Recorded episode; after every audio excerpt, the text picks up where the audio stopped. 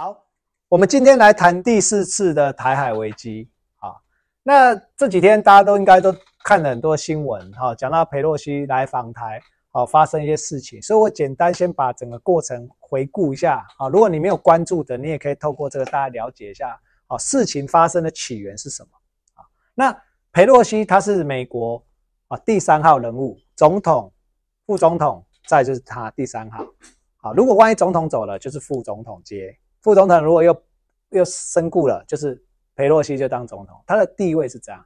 但是呢，相对来讲，他也是啊，快要结束他的议长的任期，就是他毕业之旅所以其实啊，这个过程中，很多美国、欧洲的人会觉得说，哎，佩洛西来台湾有那么严重吗？那为什么中国大陆会那么一开始呼吸进会大力的在在把它渲染？为什么会有这个状况？那很简单，就是因为佩洛西。他就是第三号人物，在中方的立场，他是第三号人物。他来了台湾，那是不是怕引发未来一个效应？是不是？那是不是全世界都要来？那就会破坏这个一中的原则，因为一中就是一个中国嘛。那你怎么来访问台湾呢？你应该访问中国大陆啊。所以一开始的反感是这个部分。那这个过程中，其实裴洛西来到台湾，为什么会引发这么大？走了之后会引发这么大的问题？他称这一次的行程是。官方行程，而且他讲什么？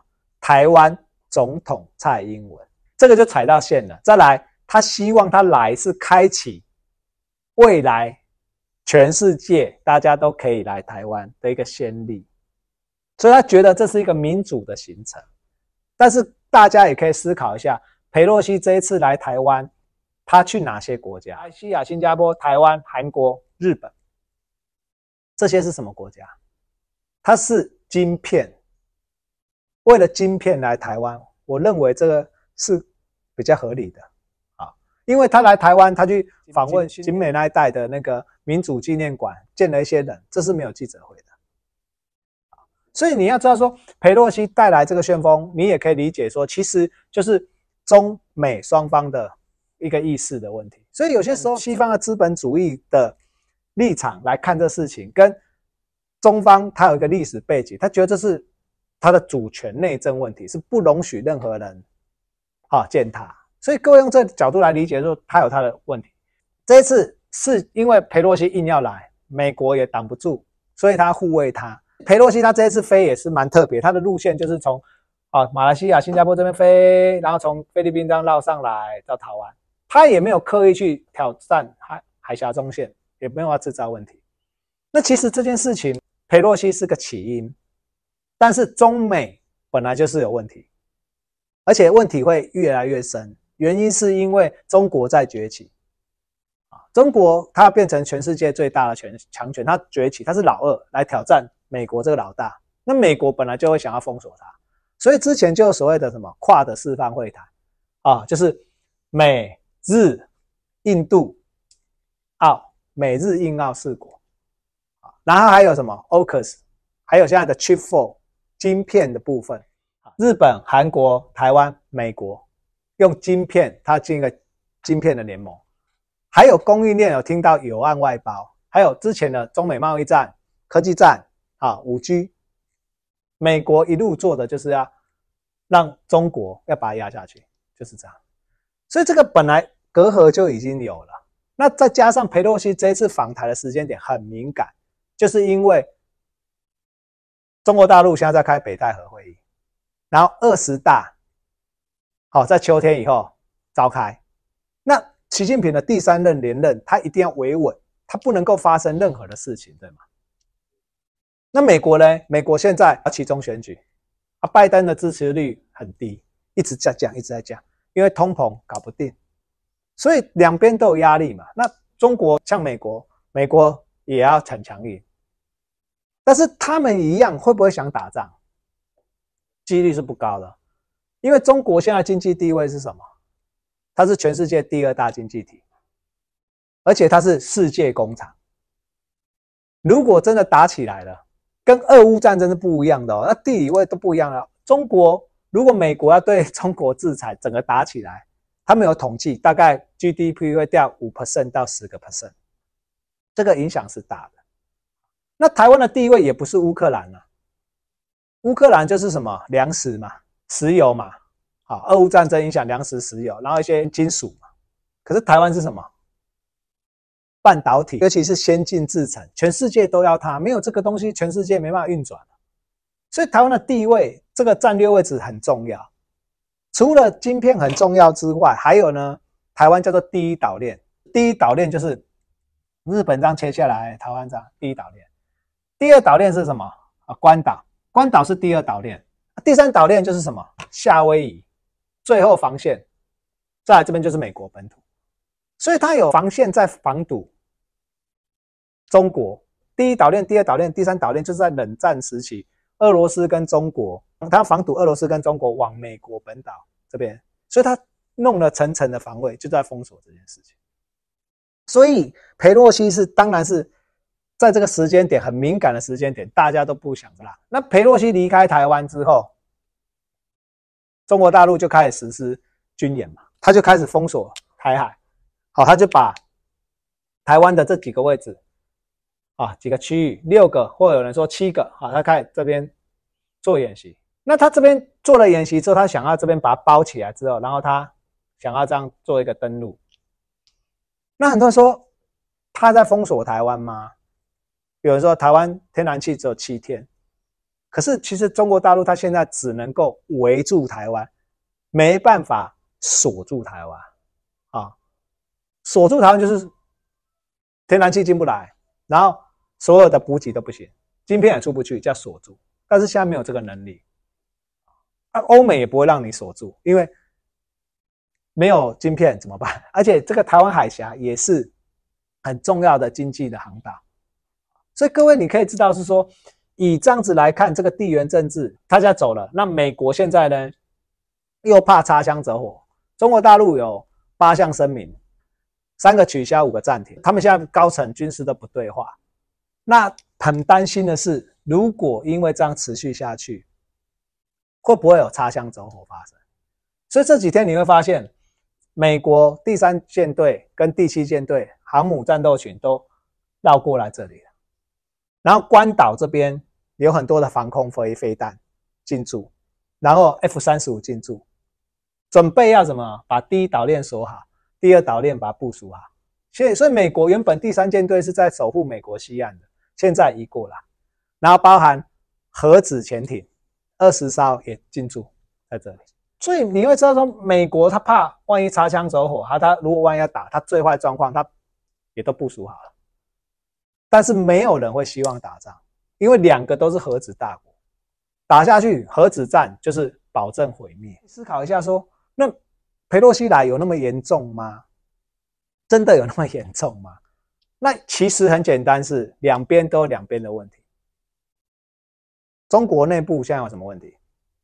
因为它清零之后造成经济整个下来，还有房地产烂尾楼的风暴啊，金融的问题、地方债的问题，然后中国大陆现在毕业生的失业率将近二十 percent，所以内部压力很大，大家会不满意。然后习近平现在又要做第三次的连任，他就要整个都要维稳啊！最近海南岛又封起来了，他们叫静态管理，八万人被封在那里啊！疫情会不会再上来？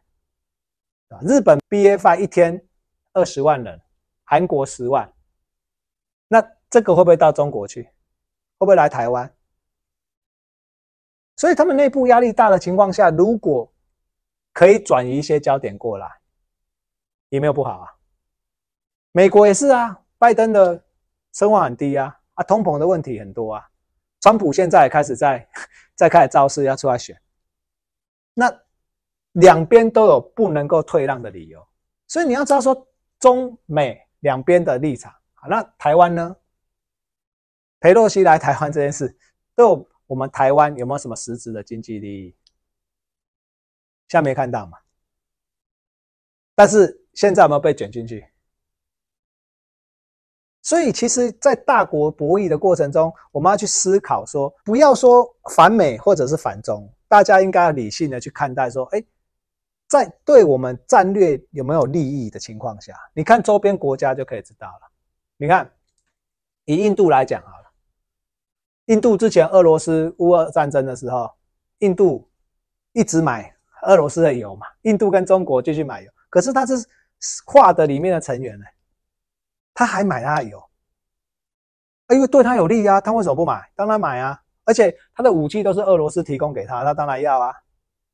但是最近你有发现，这几天印度跟美国准备在十月军演，在这里，距离中国大陆一百公里的地方，在雪山上面做军演。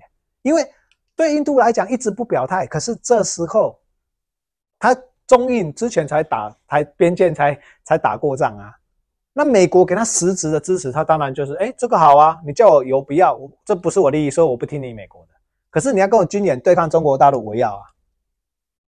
所以美国现在就是怕这边，他同时要跟俄罗斯打仗，他同时这一次又要跟中国打仗，他压力很大。所以美国就拉帮结派，他现在在哪里？跟拉印度，这时候印度也 OK 了。这整个过程中，日本是压力很大的嘛？啊，为什么日本压力很大？因为你如果要拿台湾，军事专家说，你要拿台湾，一定要先什么？把日本这边的美国基基地先打掉，韩国这边、南韩这边基地先打掉。因为你要登陆作战，一定不能够有空军跟海军的势力介入，不然你登陆作战是不会成功的。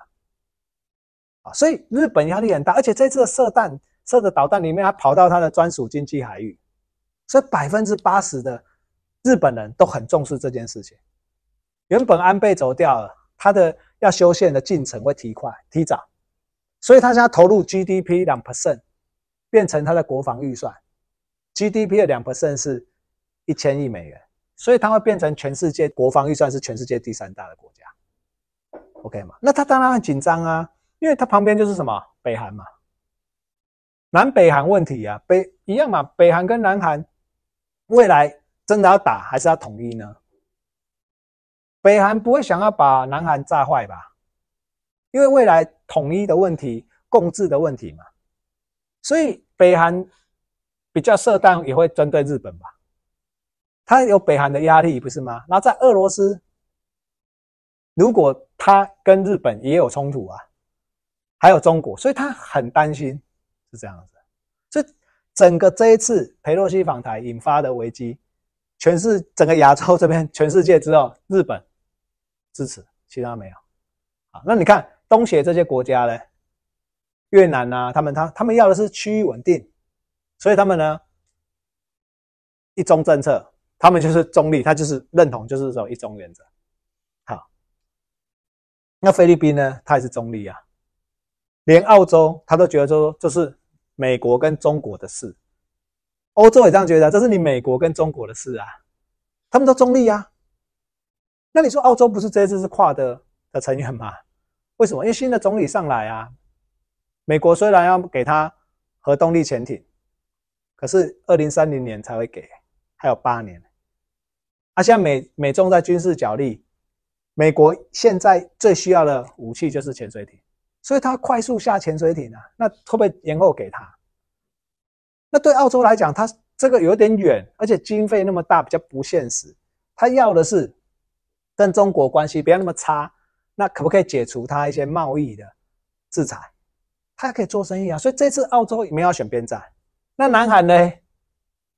南韩连裴洛西都不见，总统尹锡悦，他就说他在度假，然后礼貌性通话四十分钟。为什么？因为他不想得罪中国啊。如果北韩要跟他射导弹，要骚扰他，他也希望中国可以出面斡旋嘛。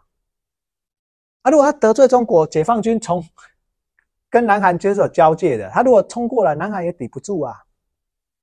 对这是军事上好。那它的半导体呢？南海在中国有什么？三星、有海力士啊，它的营收三十 percent 在这里。台积电呢？南京十 percent，所以相对来讲，它当然会怕它嘛。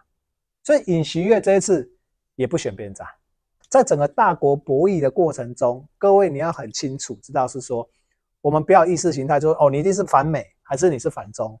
啊，你要靠哪边？亲美或亲中？其实不需要的。我是觉得说，各位要更有智慧来看待。啊，就是比如说台湾的最佳利益是什么？你们知道台湾跟中国的贸易状况吗？十几年来都是这样的。台湾的出口到大陆占了四十 percent，而从大陆进口来台湾的二十 percent，出口大于进口，叫做贸易顺差。台湾现在只有对中国有贸易顺差，对全世界、对美国、对澳洲、对东协都是贸易逆差。那你说，你真的跟台湾整个翻脸了？先不要讲它武统台湾了，武统台湾可能会造成世界大战，因为中国硬要拿台湾，那欧美要守台湾，因为什么？因为台积电还没有去美国嘛，技术还没有整过去嘛。所以各位要知道说，以台湾最重要战略资源就是台积电，美国也是希望透过这个危机，让台积电赶快去啊。但是张忠谋跳出来讲说，哎。台积电去美国、去日本，他不认为会成功，因为台积电已经在美国测试过了，奥勒冈，它的成本要多一点五倍，怎么有办法？啊，啊，刘德英也讲很清楚，中国的话硬要武统，硬要把台积电拿走，因为台积电的代工是需要荷兰的光刻机嘛，然后美国的设计嘛，还有日本的。应用材料、化学材料，你缺一不可啊，OK 吗？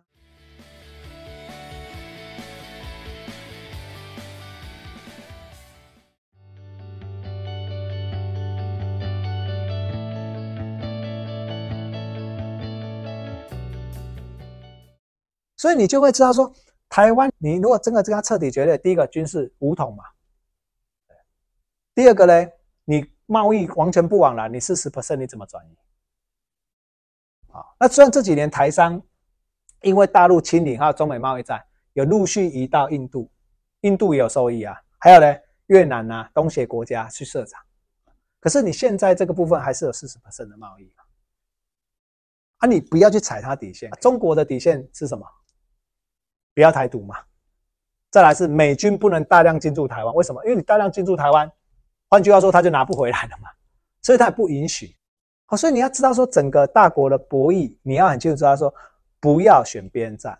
那当然不容易，可是大家要智慧啊。其实这一次全世界都很紧张，对不对？你知道吗？大陆人民他现在是很兴奋的，大家内部都希望赶快武统台湾。我有朋友要从大陆回来，他就说：“哎，我会不会回来了？回不去就打仗了。”所以这个是大家要去考虑的一个现实的问题。啊，你说中国大陆会不会想要武统台湾？你把台湾炸烂了要干嘛？因为你要统治嘛，你未来你要统治台湾，你不能有仇恨嘛，不然你怎么统治？俄罗斯跟乌克兰也是一样啊，俄罗斯为什么不把基辅炸烂？因为未来要统治嘛。那你看，北韩跟南韩也是啊，打起来他不会想把它弄烂啊，不然怎么同意？那我想请教各位，俄罗斯希望原本这一次也要观察的重点是，俄罗斯原本会不会希望？台湾跟中国统一不会，可是他这一次竟然说，如果中国要武统台湾，他是挺的哦。换句话说，他介入战争哦，他就是要他武统台湾嘛，对不对？啊，美国不是会跟他打吗？而这过程他牵制日本，从这边打进来。好，所以这是大家要思考的一个问题，就是说中国大陆其实他是想要和平统一的，这样才有意义嘛？因为统治的问题是，可是俄罗斯为什么现在这样做？这也是大国博弈啊，他就是先做个人情给他嘛，给中国大陆嘛。你武统的话，要打仗我帮你，那他中国大陆是不是欠俄罗斯一个人情？所以中国就会会不会拉拉盟友了？这时候可能俄乌战争他就可以给他金援啊，啊，因为中国大陆现在崛起很强啊，他经济也很强，也有钱，科技也强，军事也强，是美国一个很大的对手，所以俄罗斯先丢个球给他。一样的道理啊，北韩也是啊。俄乌战争，北韩已经有人在那个俄罗斯那边做工啊，然后军队也可能已经去了。啊，北韩陆军很大，大家知道吧？可是他的武器没那么精良，他要的是俄罗斯的什么精锐的武器、先进的武器，所以他也是先做个球给俄罗斯啊。好，所以大国博弈都在算计，有利的大家要想清楚。我认为真的要打起来不太容易啊。哦，当然不一定是核子毁灭战，可能是外交战，这个一定会持续的。哦，核子战、热战、小冲突难免，可是真正的大打不会。啊，美国像哇，第七舰队、第三舰队都来，潜艇都来，他只是哦以防万一嘛。对，就是克阻你，也是在克阻大陆而已。OK 吗？好，所以你会发现说，以这个逻辑来讲，未来就是外交战，然后呢，经济战，还有呢，科技晶片封锁。那讲到晶片，最近中国大陆也抓了蛮多人的，因为他们的一个晶片自主的计划花了非常非常多的钱，而现在中国的晶片自给率大概只有十七趴，十六点七吧，快十七 percent，而这里面还把台积电。三星、海力士那个算进去，如果扣除掉它的晶片自给率只有六到七，啊，这样子怎么做？怎么发展？那美国一定会围堵它，就是我不给你晶片嘛，然后光刻机不给你嘛，设计不给你嘛。对，最近中国他们自主研发的 CIM 计划也失败，就是他们自己的一个软体自自发的也失败。那日本的。化学材料不给你，你也没办法做嘛。所以我觉得未来比较可能的机会就是会维持一个新冷战。各位你要知道，新冷战比第三次世界大战还要好。虽然冷战大家也不好啊，因为本来是全球在贸易嘛，啊，未来就是中美慢慢会脱钩，变新冷战。那新冷战怎么样都比世界大战好嘛？OK，好，那在新冷战之下，我们来看一下，刚被制裁完的就是伊朗，伊朗就是要永和，不是吗？他要永和，然后美国制裁他，啊，他现在也不怕，就反正也制裁很久了嘛，他也习惯了。但是你要知道说，他的科技都停滞，他现在的那个没有晶片嘛，他们的汽车，有钱人都只能开欧洲的中古车，然后车子里面没有安全气囊，没有 ABS，然后没有卫星导航。那俄罗斯最近也在讲啊，他这次俄乌战争。有很多大美国西方的大型企业撤出嘛，比如说麦当劳撤出，俄罗斯觉得他因祸得福，他把麦当劳标志改一下，变成什么？他们的麦当劳，他现在有二版的抖音，二版的 Facebook，然后他这次因为石油跟粮食的问题，对不对？你知道他卢布成为地表最强的货币，他对美元，全世界对美元都在贬，只有他对美元在升值，地表最强货币。它的通货膨胀现在大概十五 percent 左右，可是它的通货膨胀的增长率是零，所以它号称它零通膨，它还要降息刺激经济，所以你看他觉得他过得很好，可是你可以发现说，接下来他没有晶片的时候，他不会像伊朗这样子，未来新冷战就会变成说社会主义国家，比如说俄罗斯、中国、北韩或伊朗这些会拉在一起，然后呢，西方国家啊，民主国家。资本主义国家，美国、欧盟、韩国、日本可能就拉在一起，澳洲拉在一起，就变成一个新冷战的对峙。所以我认为佩洛西来台湾这件事情，其实它是个导火线，没错，他来的时机不对，就是这样而已。那有没有可能他跟拜登串好的？因为佩洛西为了选举嘛，要拉抬民主党的声势嘛，又要抗中嘛。可是我认为效果有限，因为。共和党也反中嘛？那你通膨的问题还是没解决，所以他现在民调还是没有起来。所以你会发现说，其实真正关键就是美中的对抗，就是老二要串起，老大要打压。其实本质就是这样子。来，有没有什么问题要问？北韩跟东协东协来讲的话，他中国在南海弄很多岛礁，他也不高兴啊。所以东协国家他们就是军事靠美国来防卫他，可是经济呢靠中国，他还是不想跟他脱钩。那北韩我们刚刚有分析嘛，北韩要做什么事情？他这件事情他一定是跟中国跟俄罗斯这两个老大哥拉在一起的嘛，好不好？啊，各位也可以有个观察了，你看中国、俄罗斯、北韩是不是都有核武器？那韩国有吗？南韩没有，日本没有，台湾没有，澳洲也还没有啊。那我问各位一个问题，也大家也可以思考，就是说核武器是个尖端科技吗？其实不是哦。现在只要美国点头，以现在日本、韩国、台湾的科技研发实力，是很快就可以有核武器的。这也是大家可以注意的一个点。你看，乌克兰当初就是听美国的，放弃核武器嘛。如果像乌克兰下核子武器，你觉得俄罗斯会这样打吗？所以这也是大家可以观察的一个点，是说未来日本要强军了嘛，对不对？它变成正常化国家，它开始有军军队了，它会不会有核武器？美国点头，它就可以研发。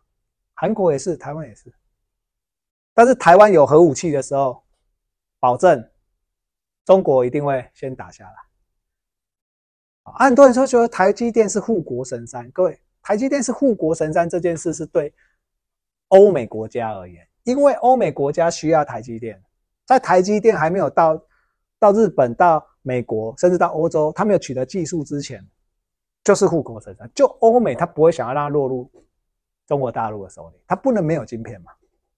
可是对中国大陆来讲，他是要中华民族伟大复兴，有听过吗？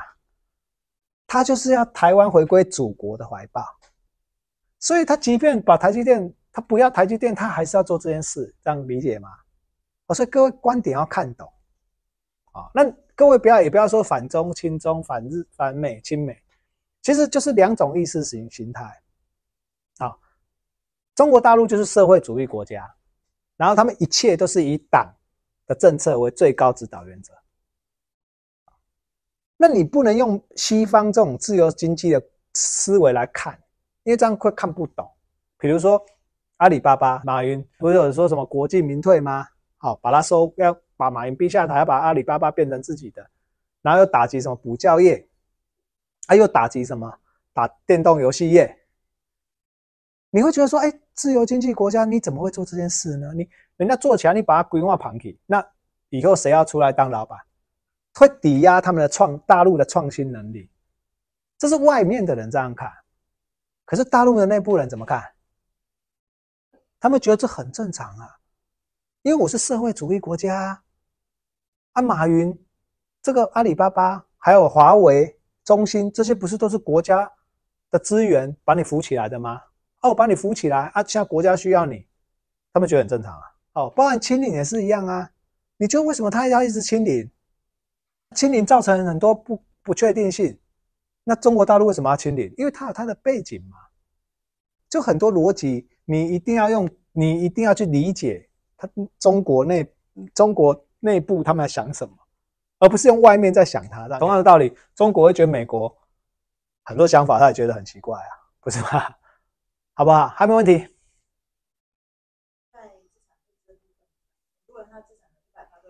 对。现在是不是会配置一些海外资产？对，就是说以台湾现在这个比较紧张哈，在。冷战、新冷战形成在对峙的过程中，就是国际的经济局势比较动荡，所以各位，如果你有定时定额在投资，你不用停扣，你还是继续定时定额，还是继续投资，因为不投资的风险是才是最大的，你还是要继续投资。但是你要至于单笔的部分，好，或者是你已经是退休了，你已经没有活水进来，你只是剩一个存量，没有活钱进来的时候，好，这时候年长的人，哦，或者你你只有一笔钱的。单笔的，现在不要说偶尔抄底啊什么的，因为变动很大，啊，不然美国它是快速升息，对不对？到底经济会不会衰退，都还不知道，因为升息是货币效果，货币效果不会那么快呈现，可能会在明年后年慢慢效益才出来的，所以你是单笔的，自己保守一点。好，那至于说热战的问题，你你可以的话，资产本来就应该是做配置的嘛。啊，你到全世把资产都要配置，全世界都应该投，这是 OK 的。台海危机最重要的是什么？是二零二七年，大家要注意，因为我刚刚讲了，中国现在只能围堵台湾，没办法封锁台湾。可是二零二七年在五年，又是解放军建军一百年，然后也是习近平第四次要连任。二零二七，习近平大概七十三岁了。他也跟裴洛西一样，他要一个历史定位。历史定位对年长者是很在意的，他希望后人怎么看他。那他会不会实它会实现中华民族伟大复兴这件事。那二零二七，中国大陆也更有能力可以武力攻台。所以，中美的军军就军事科技的角力来讲的话，中国是越来越强。时间拖越久，啊，美国不一定打得赢他。那当然，最近日本在追加军事预算，美国也最近在加，就变又变成一个什么？当初美苏的军备竞赛啊！所以大家要注意的是，二零二七年，这是比较比较重要的。啊，台湾怎么样有有智慧？那其实如果我的立场，最好是台积电这个战略资源要留在台湾，人家才会有筹码要保护你。那问各位一个问题：美国人会想要帮台湾打仗吗？你们是美国人，没有利益，谁要帮你打仗？所以大家也不要有一种空想，就觉得哦，反正不要怕，反正美国会保护我们。好，各位你想一想，就就好像反过来，如果你现在很大，你会想去帮美国打仗吗？角色互换嘛。如果你现在是美国人，你想帮他打仗，所以你要知道说，美国也想卖武器给台湾嘛，所以他希望我们发展什么全民皆兵，像以色列这样，然后卖很多武器给我们打巷战。哎，打到巷战那多惨烈，男女都是全民皆兵，大家要吗？所以。他不仅卖飞弹给我们，之外，他还卖一些巷战的武器。啊，大家想要走到这一步吗？好，所以其实我们应该是要去参考我们周边国家，在这个国际政治、军事、经济、科技这个大国博弈里面，该怎么样有智慧去做到一个定位？我觉得这个比较重要，好不好？好。